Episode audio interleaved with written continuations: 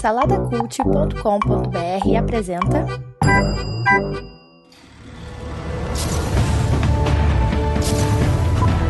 Sejam bem-vindos ao pós-créditos do Salada Cult. Fala galera, aqui é o Burita e eu vou falar um pouquinho com vocês sobre a minha experiência ao assistir a continuação de Detona Ralph, Wi-Fi Ralph. Bom, o filme ele se passa cronologicamente lá dentro dele, né, seis anos após o acontecimento do primeiro filme. É, trata basicamente da relação de amizade da Vanellope com o Ralph. Quer questionar um pouco se os amigos precisam ter os mesmos sonhos, se eles têm que concordar com tudo, é, o que acontece quando eles têm que se afastar um do outro.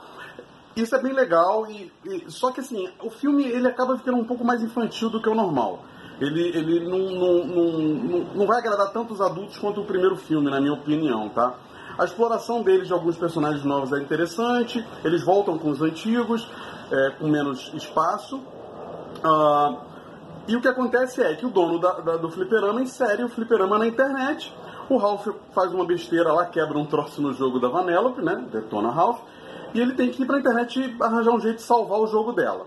Ele vai com ela e aí começa o filme sobre conhecer a internet. Eles exploram bem a internet, tem todas as, a, a, as marcas lá, você tem Facebook, eBay, Google, tem a Deep Web, tem uma parte lá que mostra a internet velha, que tem um geosites assim no canto, é bem legal os easter eggs assim.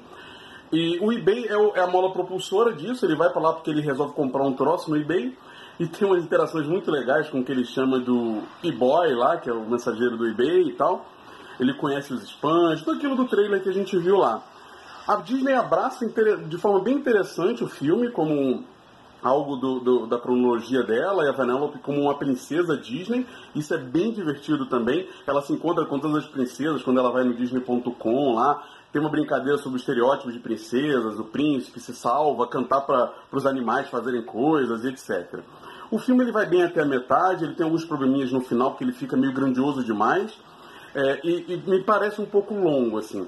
Eu diria que, que, diferente do primeiro filme que eu dei quatro Caesars, esse eu daria três Caesars, assim, sem sombra de dúvida. Mas vale a pena, as crianças vão curtir muito, é divertido, as crianças é, riam, se divertiam, apontavam, olha ali, olha ali, não sei o quê. Então, vale a pena ir. Bom, esses foram os pós-créditos agora no Instagram. Os minutinhos podem salvar o seu tempo e o seu bolso. Valeu!